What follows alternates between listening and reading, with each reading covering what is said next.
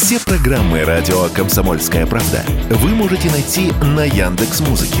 Ищите раздел вашей любимой передачи и подписывайтесь, чтобы не пропустить новый выпуск. Радио КП на Яндекс Музыке. Это удобно, просто и всегда интересно понедельник днем стоимость доллара превысила 68 рублей, а евро 72 рубля. Такие показатели впервые с конца мая этого года. Обе валюты выросли примерно по 2 рубля. Что стало поводом для их укрепления, радио «Комсомольская правда» объяснил инвестиционный стратег «Рекапитал» Сергей Суверов.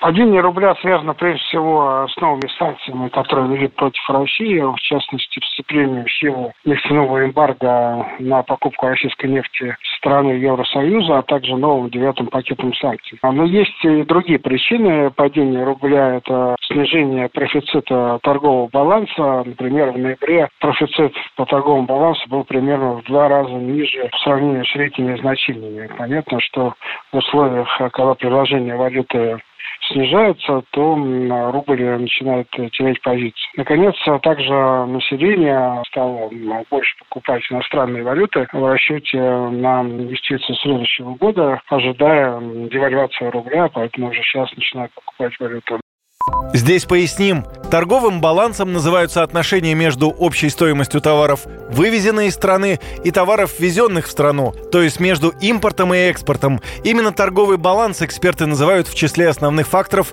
влияющих на курсы национальных валют. В нынешнем ослаблении рубля играет роль еще один фактор – сезонный, добавляет экономист, инвестиционный стратег Сергей Суверов.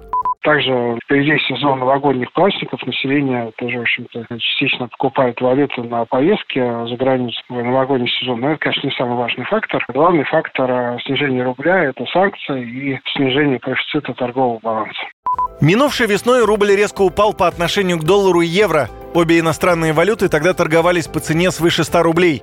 Но ближе к лету их курсы вновь резко снизились и поставили уже новые рекорды на минимальных отметках за последние несколько лет. Юрий Кораблев, Радио «Комсомольская правда».